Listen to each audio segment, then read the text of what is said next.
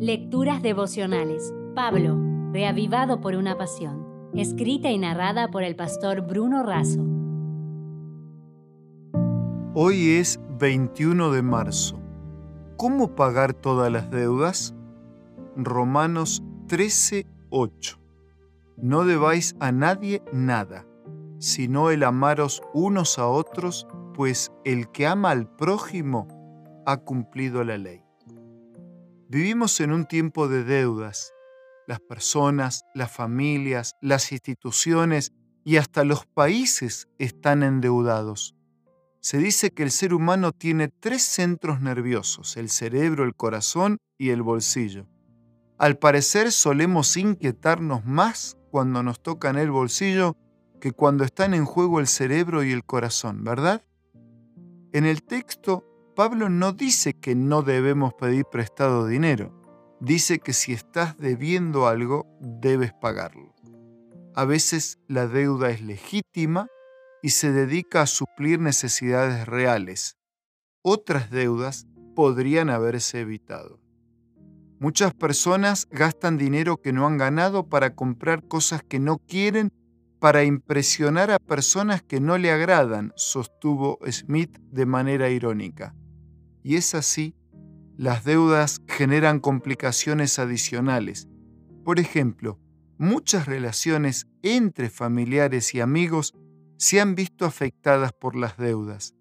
Ya lo decía Séneca, por una pequeña suma de dinero se vuelve uno tu deudor, si la suma es grande, se vuelve tu enemigo.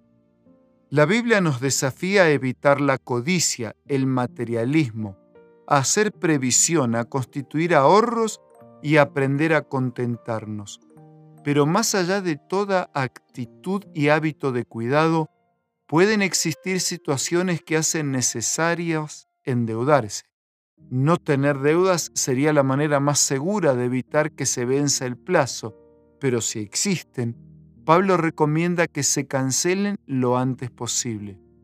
Elena de White también nos aconseja al respecto la clase de educación más alta que pueda darse es la consistente en evitar las deudas, tanto como se evitaría la enfermedad.